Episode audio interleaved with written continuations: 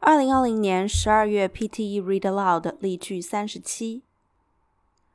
Scientists know little about how exactly it works, especially when it comes to complex functions like memory formation.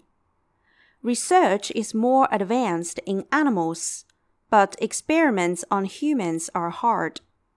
Yet, even today, some parts of the brain, like the motor cortex, are better understood. 接下来，请大家和我一起分句跟读。Scientists know little about how exactly it works.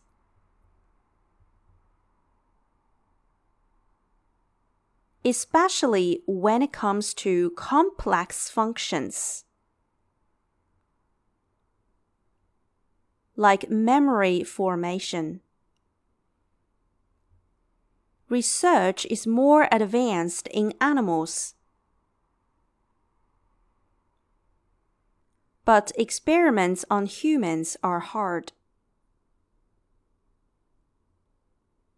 Yet, even today, some parts of the brain,